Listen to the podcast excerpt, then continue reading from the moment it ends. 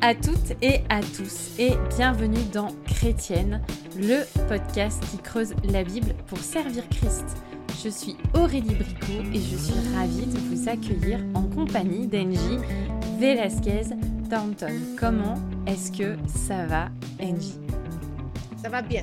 Euh, je suis ravie de continuer ce psaume aujourd'hui. J'ai vraiment hâte de, euh, d'en parler. C'est vraiment passionnant pour moi. Et toi, comment vas-tu? Yes, bah moi aussi, hein, parce que là, je j'arrivais plus à tenir. Je me suis dit, c'est quand même pas possible euh, qu'on...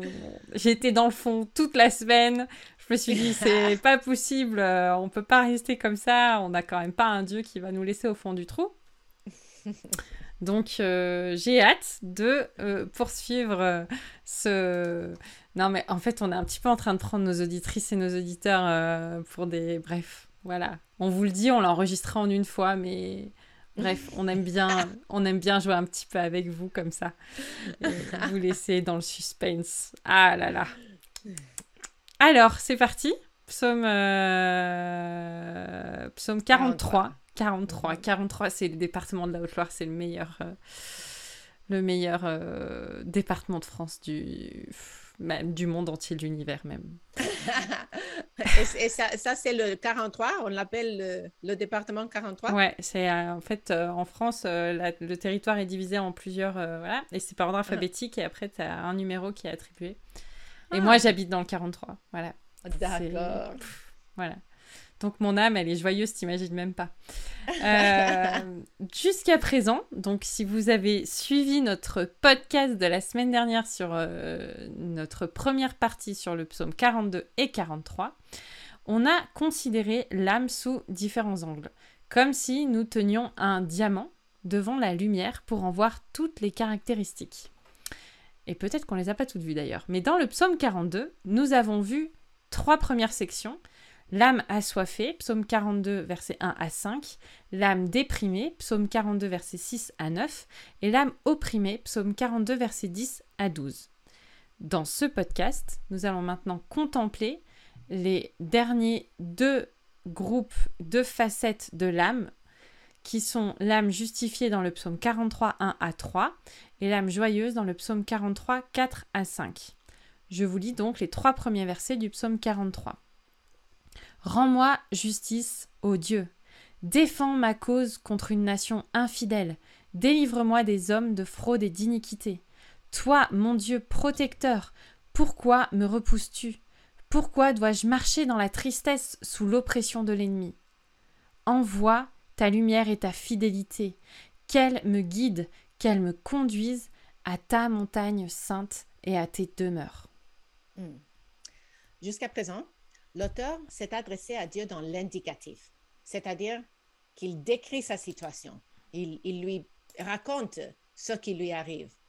Mais en verset 1 de Psaume 43, il passe à l'impératif, s'adressant à Dieu par trois demandes. Rends-moi justice, défends-moi, mm. délivre-moi. Il y a une urgence dans son ton. Il y, en, il y en a assez avec de ses ennemis et il demande à Dieu d'agir contre eux. Ils sont infidèles, des hommes de fraude, d'iniquité. Sa confiance dans le fait que Dieu peut et veut agir vient du fait qu'il est son protecteur ou refuge ou abri ou sa forteresse, son bastion dans la montagne dans laquelle il se trouve. Ses ennemis peuvent s'abattre sur lui comme d'énormes rochers lors d'un éboulement, hmm. mais il est en sécurité sous la protection de Dieu. Hmm.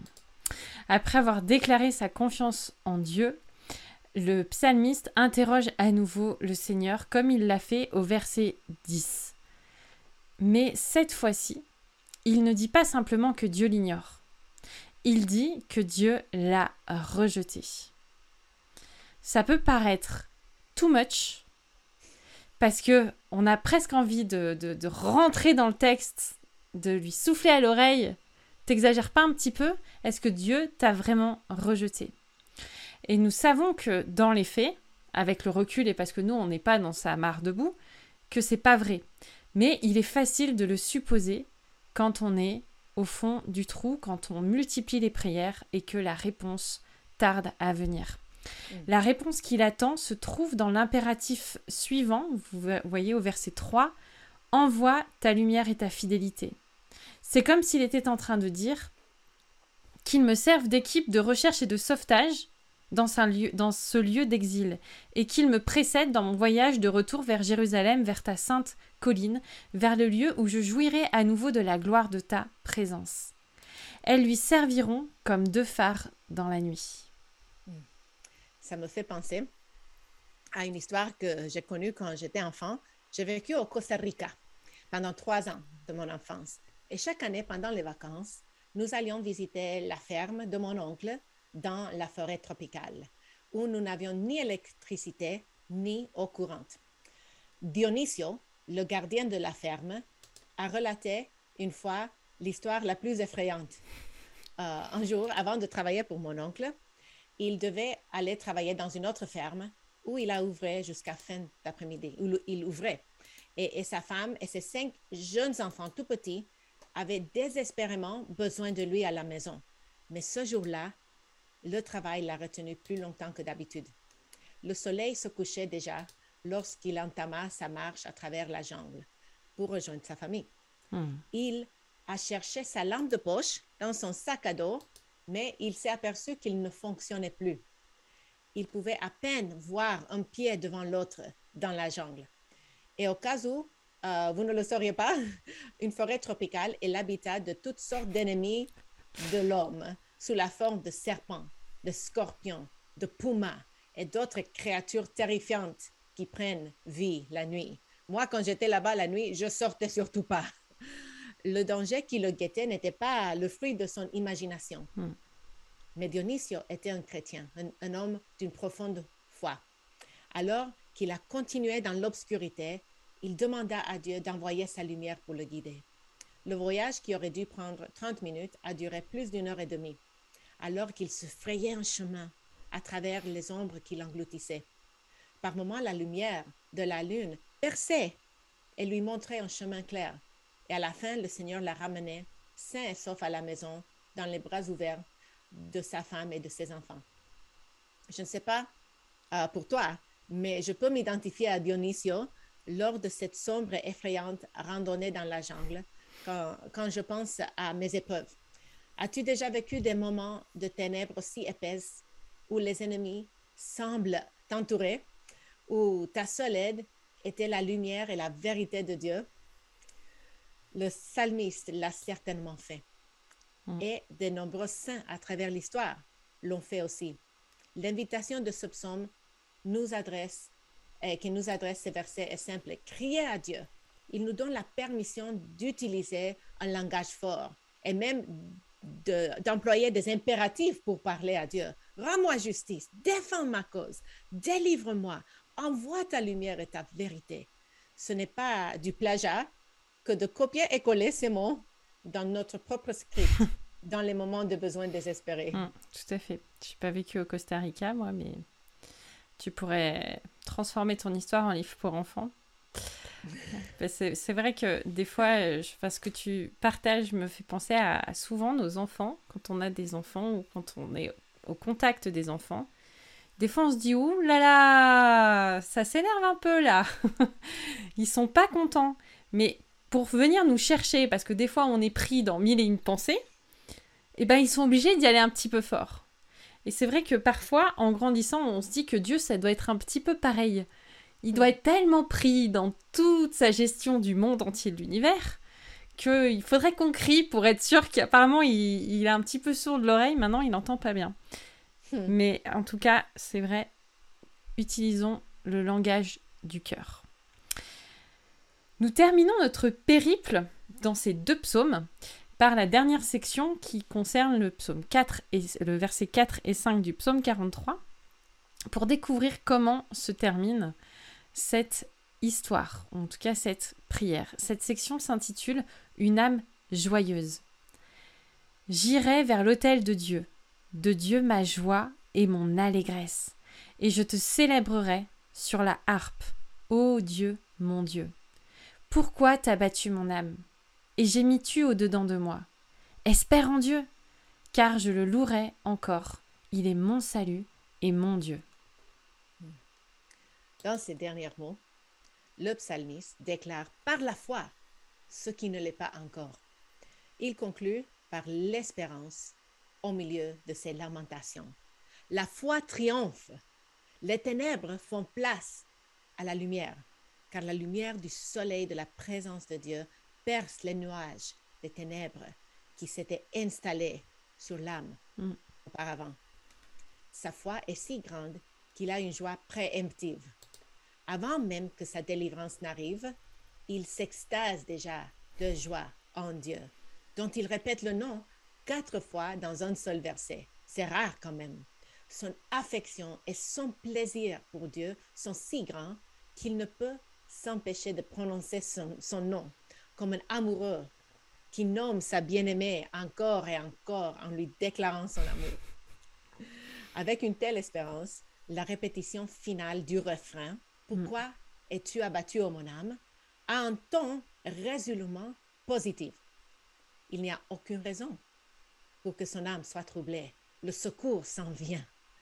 Ayant traversé le monde du psalmiste pour bien comprendre son chant de lamentation, pour- pourrais-tu nous aider à découvrir comment ces paroles nous pointent vers Jésus-Christ? Alors dans ces psaumes jumeaux, appelons-les comme ça, il y a une progression dans l'action qui est parallèle à celle de Christ pendant la semaine de la Passion. Au psaume 42.5, le psalmiste décrit sa procession jubilatoire vers le temple de Dieu, entouré d'une foule d'adorateurs. Et cela nous évoque le dimanche des rameaux, lorsque les pèlerins de la Pâque accueillent leur roi. Dans le refrain qui est répété aussi plusieurs fois dans ces psaumes, Pourquoi t'as battu mon âme? Nous entendons des échos des paroles de Christ à la veille de sa crucifixion lorsque sa propre âme était angoissée à l'idée d'être séparée du Père tout en portant les péchés du monde. Et de nouveau, au verset 11, j'entends un troisième écho de la semaine de la Passion dans les paroles des moqueurs. Où est ton Dieu? Hmm. Cela ne ressemble-t-il pas aux insultes lancées à notre Sauveur alors qu'il s'est suspendu entre le ciel et la terre à notre place? Hmm. Et enfin, je vois dans Psaume 43, verset 4, la joie extatique que Christ a goûtée lorsqu'il a triomphé du tombeau et qu'il est monté à la droite du Père. Mhm. Après tout, Hébreu 12, verset 2 nous dit, en échange de la joie qui lui était réservée, il a souffert la croix, méprisé l'ignominie et s'est assis à la droite du trône de Dieu. Mhm. Maintenant, on a déjà touché sur certaines implications de ce passage tout au long de notre Mhm. périple. Ah, mais est-ce que tu pourrais nous souligner encore comment approfondir ces psaumes? Euh, comment ils nous aident à mieux aimer et servir Christ? Alors, ça me fait penser, en tout cas, pour ceux et celles peut-être qui traversent une période euh, difficile, où, euh, où vous reconnaissez dans ce, que le psalmiste déballe dans ces deux psaumes, à ceux qui se demandent si, après tout, est-ce que Dieu ne les aurait pas vraiment abandonnés ou est-ce que cette foi ne serait pas le résultat d'une religion en carton ou en kit trouvé chez Ikea Euh, Quatre choses euh, pour vous encourager. La première, c'est que Dieu voit. Psaume 56, verset 8 dit Tu comptes les pas de ma vie errante. Recueille mes larmes dans ton outre.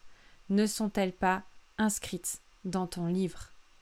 Dieu voit quand ça va pas. La deuxième chose, c'est que Dieu entend.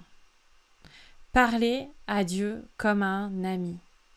Harcelez-le, tambourinez à sa porte, importune- importunez-le au milieu de la nuit. Si vous ne trouvez pas vos mots et qu'un passage de l'écriture semble décrire ce que vous vivez, dites-le à haute voix. Dieu entend. La troisième chose, c'est que Dieu éclaire. La lumière dont il est question souvent dans ce psaume, à plusieurs reprises, symbolise la lumière de sa présence. Et parfois on se dit que la lumière, elle est au bout du tunnel. Et bien en fait non, la lumière, elle est aussi dans le tunnel. Mm. Sa lumière n'est pas le symbole de la tranquillité, mais le symbole de sa sainte présence qui nous conduit sur les sentiers de la vie tout au long du tunnel. C'est juste que parfois l'obscurité est un petit peu plus épaisse. Et la quatrième chose, c'est que Dieu est fidèle.